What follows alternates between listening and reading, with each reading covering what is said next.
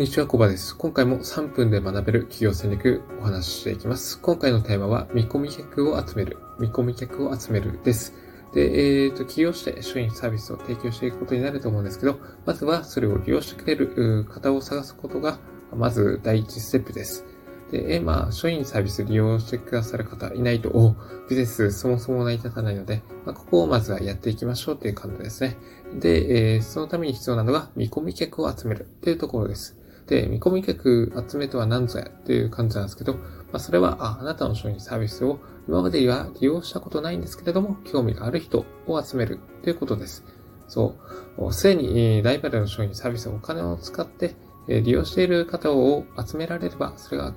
まあ、すごくいいことです。そう。まあ、それはあなたの商品サービスにもお金を払う可能性が高い。もしくは、その機会を作ることが、まあ、できるっていうことですね。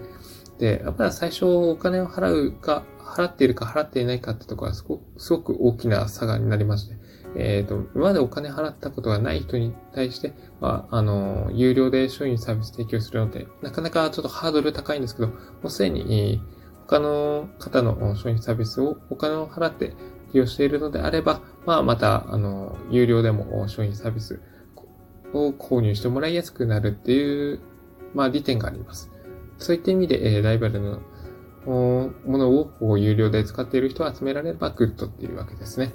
で、えっ、ー、と、まあとりあえずなんですけど、まあ、直接またはネットでいろんな人と関わるチャンスを増やしていくってところが、まず、大事になってきます。で、オンラインであれば、セミナーとか勉強会などのイベント、まあ、交流会、コミュニティ参加する、またはこれらのイベントを開催するっていう方法もありますし、まあ、紹介口コミをもらうっていうこともいい方法だと思います。で、オンラインであれば、Facebook や Twitter で友達を増やしつつ投稿したり、あとはブログで記事を書いて、それをアップロードしたりとか、あここならストアかタイムチケットで商品サービスを出品してみる。もしくは、あ電子書籍を出版するっていう方法もあります。まあ、これあくまで一例なので、他にも、まあ、あの、見込み客を集める方法はあります。で、はじめで出会った方に対して、まあ、商品サービスを知ってもらうため、ことが、スタートになるんですけど、そこで、えー、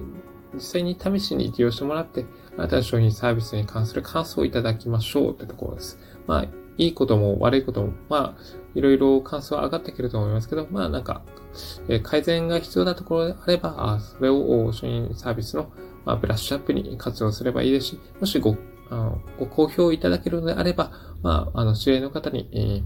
えー、と口コミとか、まあ、紹介してもらうっていうのを依頼してみるといいでしょう。で、リアルネット関係なく、まあ、出会った人に、えー、興味を持ってもらって、えー、そして少しずつですけど、まあ、関係を作っていくことが、まず第一ステップです。で、お客さん見つからなくても別に大丈夫です。気にする必要はないです。で、まあ、関わる人を一人ずつ増やしていくようなイメージを持って、まあ、やっていきましょうっていう感じですね。